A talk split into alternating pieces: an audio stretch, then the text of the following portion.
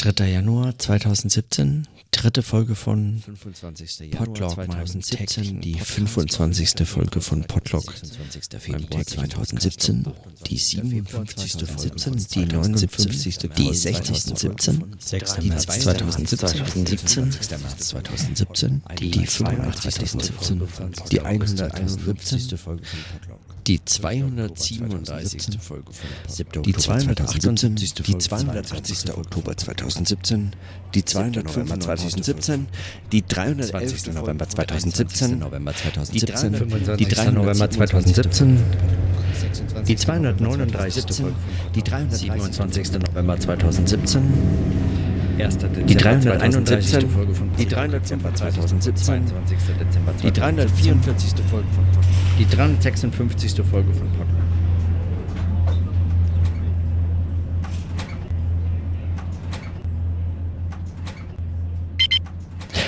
Gerade ist mir etwas aufgefallen, als ich auf Aufnehmen gedrückt habe, was mir eigentlich schon hätte hundertmal auffallen können, aber so ich habe eingestellt bei der Software, ich, ich nehme das mit Reaper und Ultraschall auf. Bei dieser äh, Software habe ich eingestellt, dass es vier Sekunden Vorlauf hat, bevor die Aufnahme startet. Mir ist nur einfach gerade klar geworden, dass, dass diese vier Sekunden tatsächlich so ein, wie so eine Art ähm, Gong äh, funktionieren, zur, also zur winzigen Sammlung. Also wenn man sofort loslegt äh, und, äh, und spricht und nie diese vier Sekunden nimmt oder äh, seien es auch zehn oder so, bevor man äh, irgendetwas sagen soll oder sagen möchte, dann ähm, hat man sich diese, äh, dann hat man sich diese vier Sekunden genommen, auch wenn sie praktisch nie als Pause zuvor da waren. Und ich habe wie den Eindruck eigentlich, dass das an den vier Sekunden liegt, dass es wie an dieser Pause liegt, die man sich am Anfang nicht gibt. Also die man sich am Anfang nicht nur nicht gibt, sondern dadurch eigentlich aktiv nimmt. Und wenn man diese vier Sekunden, wenn man sie sich nimmt, äh, dann äh, setzt man anders an. Ähm, wenn man das lernt auszuhalten. Und ich habe den Eindruck, dass ähm, dieses sprechende Denken in dieser technischen Vermittlungssituation dadurch eigentlich, eigentlich auf, auf solche Pausen hin auch gedacht werden muss und, und sozusagen für die Methode des Sprechens als Denken, als Vermittlung des Denkens reflektiert werden muss. Also ein, ein, ein solches Unterbrechen nicht nur mittendrin, nicht nur ähm, als ein Abbrechen, sondern auch als ein immer schon abgebrochen haben zu Beginn. Dass es also immer in einen solchen Abbruch hinein beginnt zu sprechen. Und der Abbruch war eine Pause zuvor, die diese Aufnahmesituation als Anfang markiert, der keiner war. Also ich weiß nicht, ob ich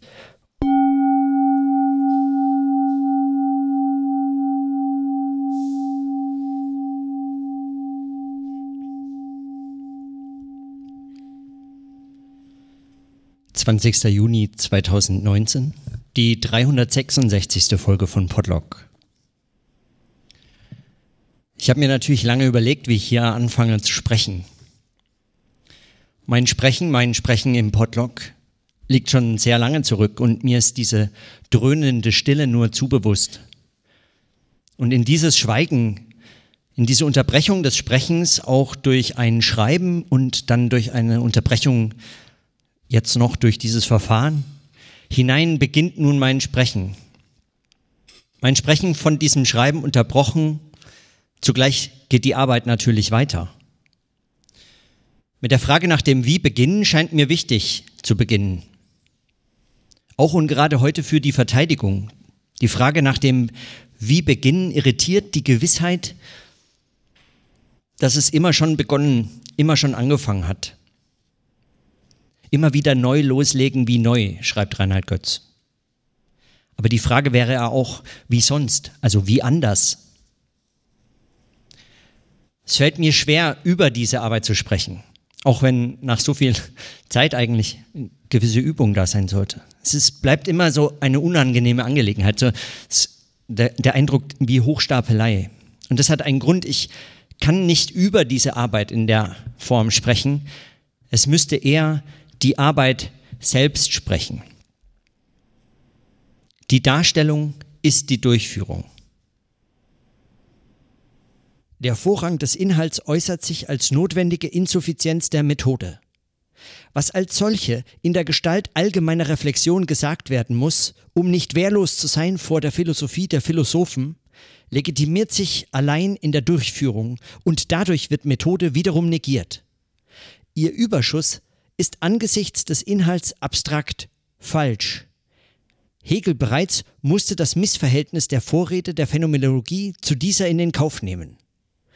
Philosophisches Ideal wäre, dass die Rechenschaft über das, was man tut, überflüssig wird, indem man es tut. Man kann nun meinen Vortrag heute sicherlich auch als eine Art dieser Rechtfertigungs- und Erläuterungsrede verstehen, um nicht wehrlos zu sein vor der Philosophie der Philosophen. Oder vielleicht aber auch und zugleich als Fortführung immer noch Teil der Arbeit und Teil des Experiments und immer noch für mich Arbeit. Also Form der Dissertation selbst, Teil dessen. Ich hätte nur nicht gedacht, dass es äh, diese Dissertation würde, an der ich begann zu arbeiten. Und als Teil des Experiments ist es für mich auch immer noch praktischer Versuch.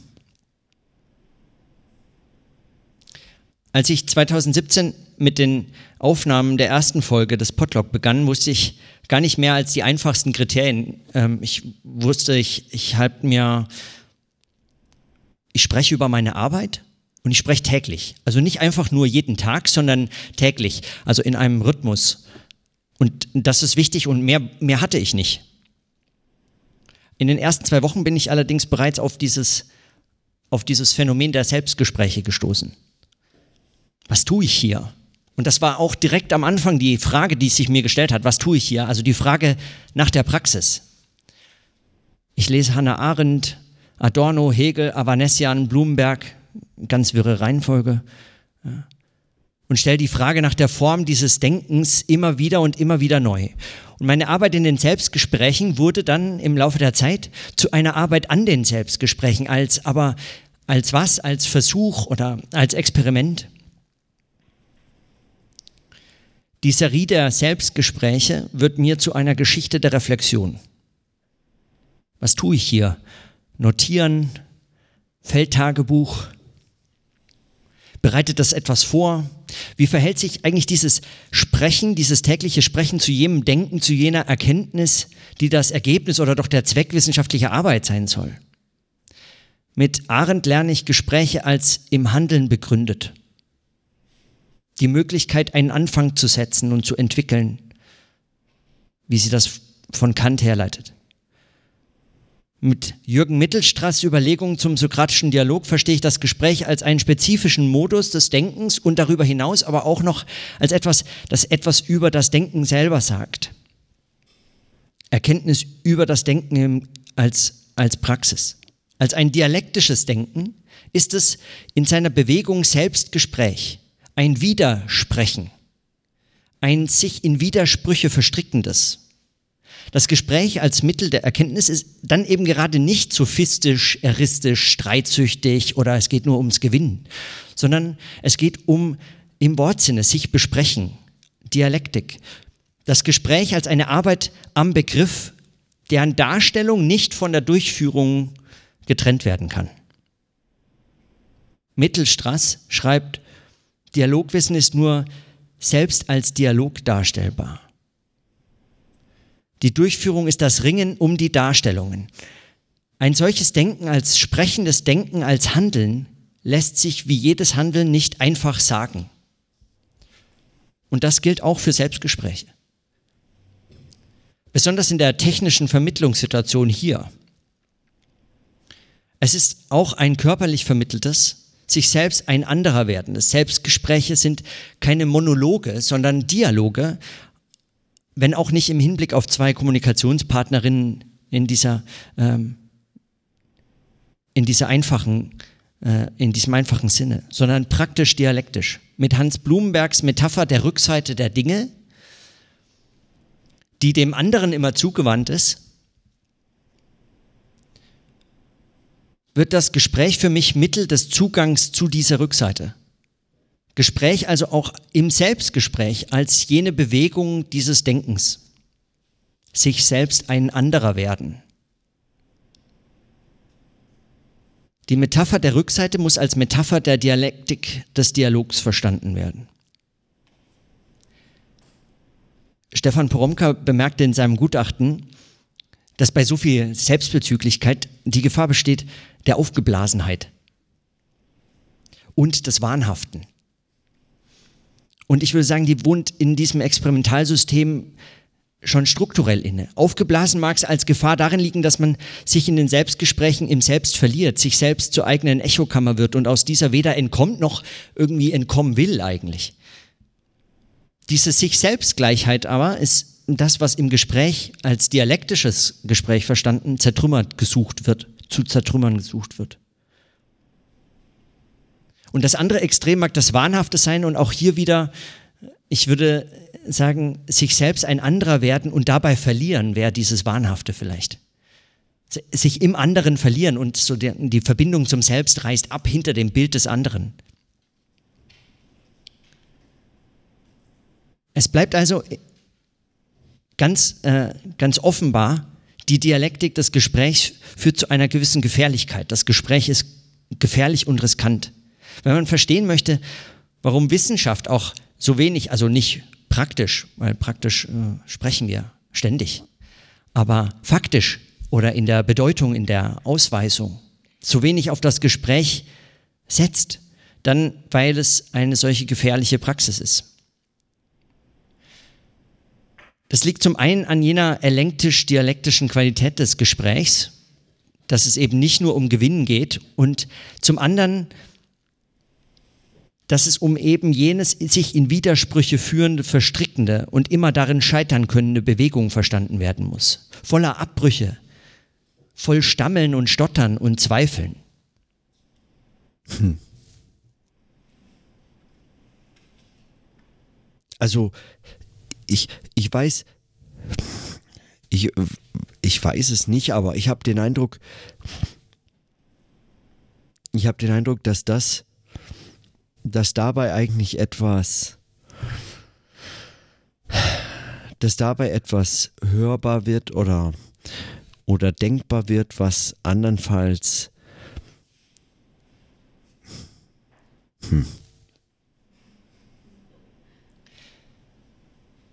Gefährlich sind Gespräche aber auch, weil sie so inhärent offen sind. Mit Karl-Heinz Stierle das Moment der freien Fortführung der freien Fortführung verpflichtet. Gespräche vermögen mithin dann Grenzen des Diskurses zu suspendieren, wenn auch nur für den Moment. Sie schaffen ihre eigene Situation und stehen mithin quer oder auch bewusst quer zu eben der Logik und Struktur des Diskurses. Der Hauptteil meiner Arbeit sind also diese Serie von 365, heute 366 Selbstgespräche und als Praxis der Arbeit am Begriff des sprechenden Denkens. Mein Stammeln und Stottern und Durcheinanderwerfen von Ideen und die Verflechtungen von Gesprächsthemen und Gegenständen und Fragen immer wieder informiert und irritiert durch das Leben und die Arbeit, Konferenzen, Workshops und wo man hin muss. Das Scheitern an den Möglichkeiten der Sprache, das Ringen um diese Sprache, im Unverständnis dessen, was, was einem da ständig täglich begegnet. Hm. Ich habe noch so ein paar Sprachphänomene heute drüber nachgedacht. Manche so ein bisschen albern. Manche nicht so. Zum Beispiel habe ich heute auf der Straße gehört. You know what I'm saying.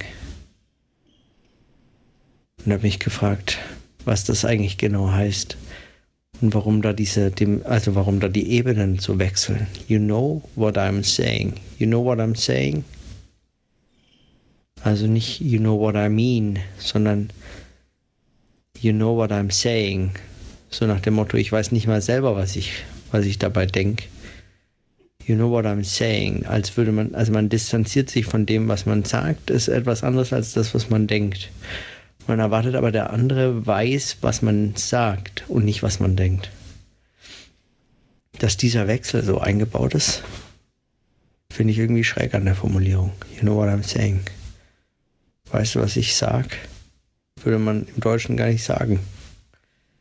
Also weißt du, was ich meine, würde man sagen vielleicht. Aber you know what I'm saying? You know what I'm saying? Die Sprache als körperliches, als körperliche Widerständigkeit und in diesem Experimentieren mit diesem Sprechen, das im Mund führen von Sprache, immer wieder ständig wiederholen, die Logik des sprechenden Denkens in der hier entwickelten Form als Arbeitsgedächtnis, als eines, das immer wieder aufgreifen muss, worum es gerade, woran es gerade arbeitet, woran man gerade sprechend, denkend arbeitet. Und in dieser Serie der Selbstgespräche wird das zu etwas Eigenem. Die Frage nach der Praxis, also nach dem, was tue ich hier, wie fange ich hier an, kann man auch im Hinblick auf die Frage der, des Problembezugs wissenschaftlicher Arbeit so im Ganzen stellen. Wie komme ich eigentlich zu Fragen? Zu echten Fragen? Also Fragen, die ich noch nicht habe. Mit Hans-Jörg Reinbergers äh, Arbeit nenne ich das solche Vorrichtungen oder Einrichtungen zum Finden und vor allem Erfinden von Fragen, Experimentalsysteme. Maschinen zur Herstellung von Zukunft nennt er das mit äh, Fleck. Nicht von Antworten, sondern von Fragen, die wir noch nicht selber stellen können. Und dieses immer unbekannt bleibende im Experimentalsystem so als Abwesendes nennt Reinberger das epistemische Ding oder das Wissenschaftsobjekt. Und mit Bloomberg nenne ich das auch als ein Phänomen des Unbegrifflichen. Oder ich verstehe das so. Davon unterscheidet er, wenn auch nur analytisch funktional unterschieden, äh, technologische Objekte, die das immer abwesende, sich entziehende epistemische Ding, das also immer unbekannt bleibende, die Fragen, die wir noch nicht stellen können, zu fassen erlauben und einfassen und auch begrenzen, denen habhaft werden können, begrifflich eben, begreifen. Dies kann im Fall meiner Arbeit technische Geräte meinen, ja, so die, die hier aufgebaut sind, in die ich spreche, die vermittelte Situation, dass ich mich höre, meine Stimme über Kopfhörer höre, direkt. Aber auch im weiteren Sinne Theorien, gelesene Texte, Begriffe eben. All das als technologische Objekte verstanden. Reinberger schreibt, ein technologischer Gegenstand ist eine Antwortmaschine ein wissenschaftlicher eine Fragemaschine. Ein Experimentalsystem ruht auf technologischen Identitätsbedingungen, die jedoch, um wissenschaftliche Hervorbringung zu ermöglichen, auf eine nicht technische Weise angeordnet und eingesetzt werden müssen. So nämlich, dass beschränktes Rauschen möglich wird. Die nicht technische, gebastelte Anordnung von technologischen Dingen erlaubt die Emergenz von Wissenschaftsobjekten. Über Reinberger hinaus stelle ich in dieser Arbeit dar, dass technologische und Wissenschaftsobjekte als wechselseitig vermittelt verstanden werden müssen. Er nennt das auch die nicht technologische Anordnung, die gebastelte Anordnung, in der diese zueinander ins Verhältnis gesetzt werden müssen der Logik der Bricolage, also der Bastlerin ähm, äh, folgend. Levi Strauss, den er zitiert an der Stelle. Darüber hinaus die Überlegungen Reinbergers aber erweiternd mit dem, was ich mit Stefan Poromka im Laufe meines Podcasts experimentelle Kulturwissenschaft zu nennen gelernt hatte. Experimentelle Kulturwissenschaft. Was bedeutet experimentelle Forschung im Kontext von Kultur- und Geisteswissenschaften? Ich verwende diese Begriffe, äh, darauf können wir vielleicht auch im Gespräch noch eingehen, wer weiß, aber ähm, immer mal wieder so, mal so. Ähm, aus Gründen Schwerpunktsetzung.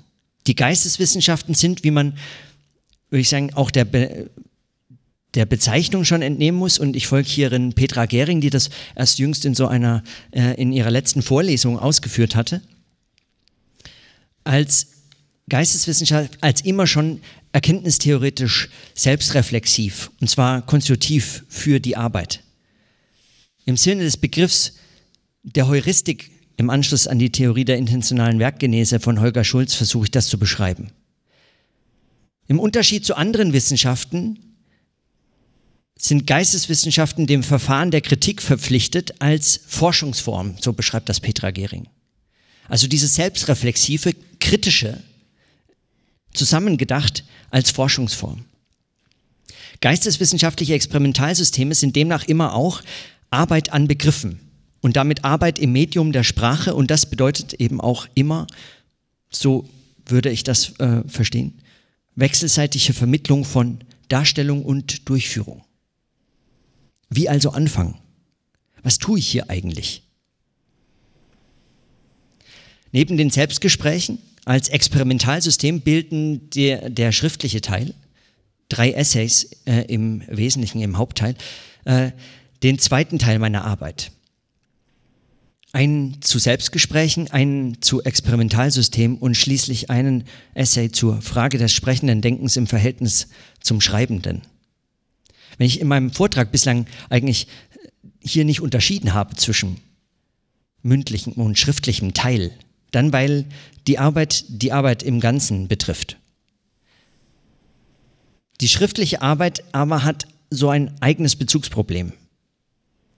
Wenn ich mir die Selbstgespräche als Experimentalsystem verstehen, dann habe ich mir damit eine Maschine gebaut und also ein im Schiffbruch gebasteltes Floß aus den Trümmern der eigenen fraglich gewordenen Arbeitsweise.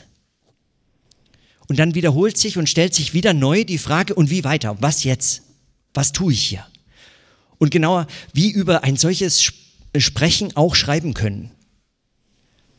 Und warum? Anspreche ich damit nicht eigentlich den, den Zumutungen der schriftgläubigen Wissenschaft, wie sie so, äh, so unkritisch sich mir stellt? Komme ich nicht ihrer Missachtung des Sprechens und einer und der zentralen Bedeutung, also trotz zentraler Bedeutung für, für Wissenschaftliches äh, entgegen, wenn ich jetzt auch noch anfange zu schreiben? Der schriftliche Teil der Arbeit war für mich dann genau das, Versuch, also Essay, dieses in eine Praxis zu bringen, dieses Schreiben, auf diesen Problembezug reagierend. Ein wesentlicher, wenn auch winziger Text für meine Arbeit war der Aphorismus 65 mit, dem, äh, mit der Überschrift Kohldampf aus der Minima Moralia. Adorno geht es hier um eine kritische Reflexion der vermeintlich Menschlichkeit der gesprochenen Sprache. Sie sei schon menschlich. Sein Plädoyer ist es an der Stelle, die mündliche Sprache müsse die Distanz und Reflexionsgewinne der Schriftsprache und der Hochsprache aufzuheben versuchen in der gesprochenen Sprache. Aber wie ist das weiterzudenken? Wenn das sprechende Denken als ein Versuch eben genau dieses zu tun, was Adorno hier fordert, verstanden werden kann, wie dann weiter damit? Ja, wie, wie schreiben? Wie also ein Schreiben denken und versuchen praktisch, dass die Reflexionsgewinne des sprechenden Denkens bereits in Rechnung stellen kann. Und so verstehe ich den schriftlichen Teil meiner Arbeit auch so als eine Art, eine, eine kleine Maschine in meiner Maschine. So ein systemimmanente Iteration dieses Experimentalsystems. Der dritte Essay, also der dritte Teil dieses schriftlichen Teils, ist für mich dann nochmal die Wendung dieser kleinen Maschine nochmal auf dieses Problem bezogen. Also auf dieses Sprechen und schreibende Denken. Und der Versuch dieses Essays zum schreibenden Denken zersplittert mir in Aphorismen. Ich, also ich hatte es versucht, als Essay zu schreiben und es gelang nicht. Und es blieb mir, es blieben mir nur Splitter. Mir ist dieser Teil auch und vielleicht gerade weil er, wie die Gutachten anmerken, nicht so kohärent und nicht so aufs Thema konzentriert ist, wie die beiden Essays zuvor, gerade so wichtig. Die Arbeit an einem sprechenden Denken lässt für mich die Möglichkeit des konventionellen wissenschaftlichen Schreibens, wie auch immer, konventionellen wissenschaftlichen Schreibens, nicht unbeschädigt. Zumindest für mich nicht. Also es lässt es mir nicht unbeschädigt. Und für mich ist die Wendung dieses Schreibens auf das Problem des Schreibens selbst und dieses Zersplittern dann letztlich als konkreter Versuch wert.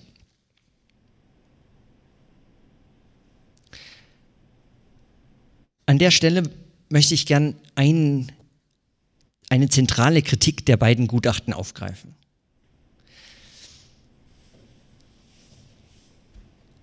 Beide Gutachten sind sich darüber äh, fast einig. Also Poromka schreibt etwa, schade, dass, dass das Material so gut wie nie zitiert wird.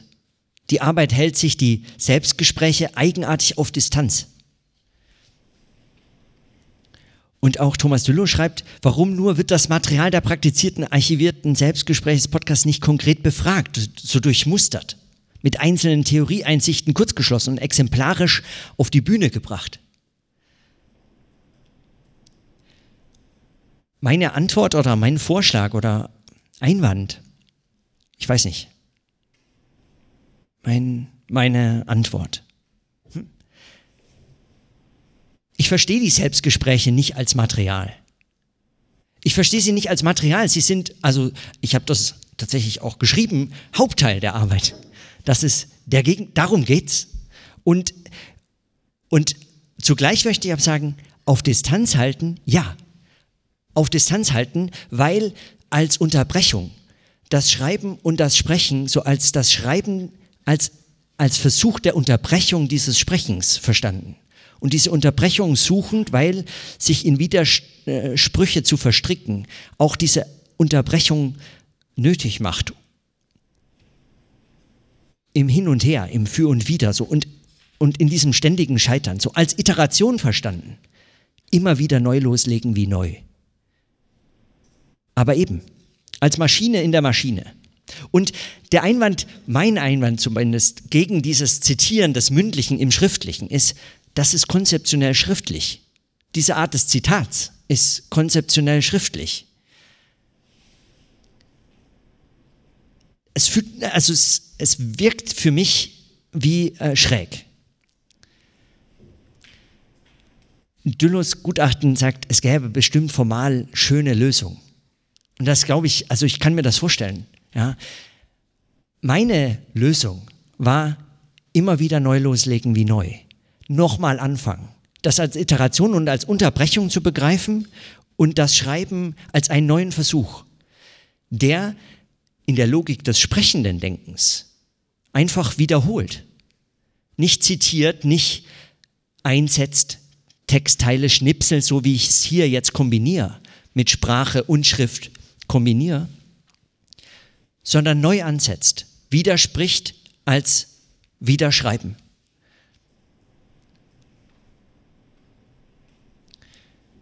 Freilich gilt, würde ich sagen, schon, dass äh, das, was das sprechende Denken für das Schreiben bedeuten mag, sich erst in folgenden Experimentalsystemen zeigt. Man kann das nicht alles mhm, in einem oder so. Den dritten und vierten Teil der Arbeit, den möchte ich nur ganz kurz erwähnen hier, weil er ist im Anhang. Ja, also äh, ab jetzt Anhang. Der dritte Teil äh, der erste Teil des Anhangs ist äh, Dokumentation genannt und ist auch nicht ganz ohne Umfang. Äh, hier auch, Thomas Düllow merkte an, man könnte den vielleicht auch in den Hauptteil ziehen. Und auch äh, Stefan Poromka sagte, dass, dass, dass man unterschätzt vielleicht sogar die eigene Praxis, wenn man das in den Anhang verbannt.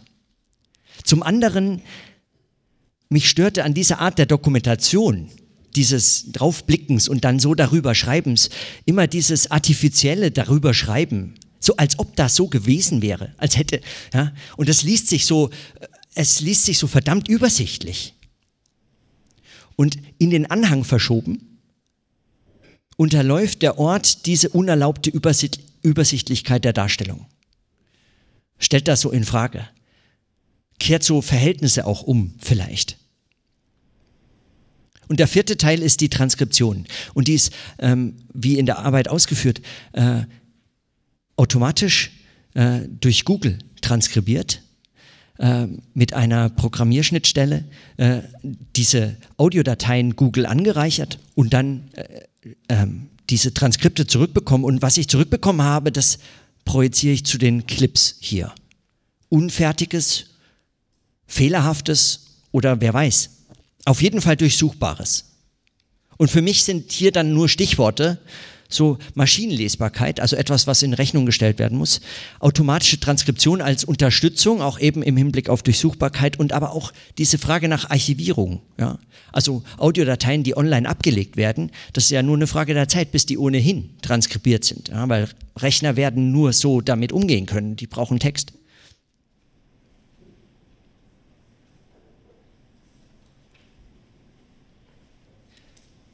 Der letzte Punkt ist ich möchte gerne noch so ein paar Anschlüsse und Texte nennen und vielleicht auch äh, ansprechen kurz, die mir begegnet sind so in der Vorbereitung. Und Vorbereitung heißt letztlich Vorbereitung von äh, also den nächsten Schritten. Nicht Vorbereitung unbedingt nur dieser Disputation, sondern Vorbereitung des, des Folgenden. Und ich greife damit auch implizit so ein paar Hinweise aus den Gutachten auf. Zum einen ist mir begegnet, ein Buch von Petra Gehring. Das ganz neu erschienen im April. Das heißt über die Körperkraft, über die Körperkraft der Sprache. Es geht hier in neuen Studien, also die sind schon zum Teil früher veröffentlicht worden, aber es geht so in, in neuen Studien um, ähm, wie sie es nennen, dichte Beschreibungen dieses Problems von Sprache, Körper und Praxis. Also Sprachtheorie, Körpertheorien und, äh, äh, und Praxistheorien, kann man das auch nennen. Aber eben in diesen, in, dieser, in diesen drei Begriffen. Und was ich interessant finde, ist, äh, sie grenzt sich in diesem Buch ähm, von zwei äh, sehr starken Begriffen ab, die sehr prominent sind. Zum einen von dem Diskursbegriff, was verwundern mag, weil sie ist ja Foucault-Expertin. Äh, aber sie grenzt sich von dem Diskursbegriff ab als nicht irrelevant, aber für diese Frage jetzt nicht von Bedeutung, nicht in, von der Bedeutung. Sie sagt, äh, so eine schöne Formulierung, äh, es, der Diskursbegriff sei eine Art Ganzjahresticket für die Selbstschnellverständigung äh, in Sachen Sprachphilosophie geworden. Ganzjahresticket für die Schnellverständigung. Das fand ich großartig. Zum anderen grenzt es sich aber auch von, dem, von, von einem anderen Begriff ab, der äh, möglicherweise schwieriger ist, äh, nämlich der Begriff der Performance. Auch sehr populär, aber äh, sie grenzt sich davon ab und sagt, es trifft so ein bisschen, es trifft nicht die, die, dieses Problem so richtig. Der Begriff der Performance ist einer, der aufzeigt, wenn Sprache, Körper und Handeln als Rädchen miteinander interagieren und das plötzlich in den Blick kommt, dann nennt man das Performance. Aber wie die in, zueinander ins Verhältnis gesetzt werden müssen, das bleibt damit noch nicht erklärt. Dazu ist nichts gesagt. Und sie sagt dann, Handeln ist nicht eine Qualität, die der Sprache zusätzlich so zukommt. Und Körperlichkeit ist nichts, was die Handlungsmacht der Sprache speist sondern das muss als, äh, sagen, als praktisch dasselbe verstanden werden. Diese, diese Dreiheit so, so sehr kritisch gelesen. Ich denke daran, das heißt für mich immer auch Durchführung im Sprechen als Darstellung. Im Kontext meiner Arbeit. Praxis und Sinn, Sprache und Sprechen stehen hier nicht Rücken an Rücken, so nennt sie das ähm, mit, dieser, äh, mit diesem Bild, sondern sie sind aufeinander verwiesen. Sie schreibt hier auch im Anschluss an Merleau-Ponty von äh, Sprechen und Schreiben als leiblicher Praxis, als sprechende Sprache im Unterschied zur gesprochenen Sprache wobei die äh, gesprechende Sprache eben das Transformative ist. Die gesprochene bei Merleau-Ponty, die äh, vor der Lektüre bereits verfügbare und die sprechende ist die transformative. Und in diesem Sinne des sprechenden Denkens auch verstanden. Also das Transformierte, die, äh, die, das Sprechen, die sprechende Sprache. Und es ist eben nicht Regelfolgen, wie man das ähm, sagen, in der analytischen Philosophie äh, breit diskutiert und äh, im, so, äh, im Anschluss an Wittgensteins Traktat vielleicht so eine Sprache hinter, der, hinter dem Sprechen noch vermuten kann, in den philosophischen Untersuchungen dann äh, mehr und mehr dekonstruiert, diese Vorstellung. Und das führt mich zu einem anderen Text, den unter anderem auch Thomas Düllow in seinem äh, Gutachten empfohlen hatte, ein Buch von Sibylle Krämer. Ich hatte einige Texte zitiert in der Arbeit, ähm, dieses Buch nicht. Und äh, sie schreibt viel, also, aber man kann nicht alles, aber so, in diesem Buch auf jeden Fall waren einige Fundstellen. Und besonders interessant fand ich den Aufsatz von äh, Stekeler Weidhofer, äh, der einen Aufsatz geschrieben hat zum Thema, gibt es eine Sprache hinter dem Sprechen? Also sind Sprechen und Verstehen ein Regelfolgen? Hat er das genannt. Hat noch einen komplizierteren Untertitel. Und er setzt sich da mit Sprechakttheorie und analytischer Philosophie auseinander, äh, gar nicht nur kritisch, aber äh, vor allem. Und, ähm, und formuliert hier so etwas wie die Grundlegung des Sprechens im Handeln. Also auch wieder dieser, dieser Praxisturn. Er nennt das äh, abschließend so ein, sein Fazit, ein richtiges Verständnis der Sprache wird sich im Allgemeinen praktisch im gelingenden Vollzug der sprachlichen Handlungen zeigen. Muss nicht immer in Worten etwa gar die, in die einer Sprachanalyse eines bestimmten Formats gekleidet oder einem expliziten Mach, einer expliziten Nachdenken über das jeweils interessierende sprachliche Praxis oder Form des gemeinsamen Urteils und Handeln verdankt sein. Also es muss gar nicht die Form einer Sprachtheorie haben. Eine solche Perspektive, die Praxis und Körper im Kontext experimenteller Arbeit als Darstellung, als Durchführung neu denken lernen muss. In diesem Kontext verstehe ich auch meine Arbeit zum Teil vor meiner Arbeit erschienen, zum Teil danach. Äh, aber das ist, das ist, würde ich sagen, das ist der Kontext. Das ist, das sind diese Fragen, die dort verhandelt und hier verhandelt werden. Und das muss praktisch gedacht werden. Also warum nicht sprechend? Warum nicht sprechend denken? Die Anschlüsse greifen auch Thomas Düllows Verweis auf, dass es einer solchen Arbeit doch gut zu Gesicht gestanden hätte, die Stimme zu rehabilitieren. Und auch wenn ich meine Arbeit als eine Variation dieses Anliegens gerade verstehe, weil der Hauptteil ist 144 Stunden lang Stimme. Ja. Und mit dem expliziten Verweis auf, das ist nicht nur das Material, sondern das ist der Hauptteil. Stimme ich dem trotzdem zu? Also ich, ich sehe diese, dieses, diese Frage, diese Stimmlichkeit als körperliches Phänomen, als, als sinnlich wahrnehmbares Phänomen. In diese Richtung äh, werden auch, wird auch meine Arbeit mich noch vortreiben. Ich denke da an Arbeiten wie die jüngst erschienenen äh, Aufsätze von Salome Vögelin äh, zu äh, Possible Political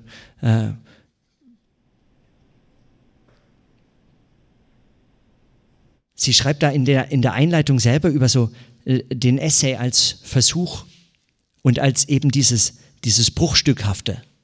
Fragments of Listening turned into Fragments of Writing, nannte sie das. Und auch in diese Richtung weiterzudenken. Und dann eben Petra Gerings Arbeiten. Arbeit am Begriff einer experimentellen Kulturwissenschaft als praktische, interventionalistische, sich verwickelnde Wissenschaft. So. Dann mache ich hier an der Stelle Schluss.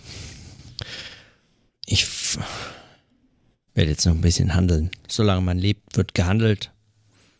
Keine Rente in der Revolution. Dann bis morgen. Tschüss.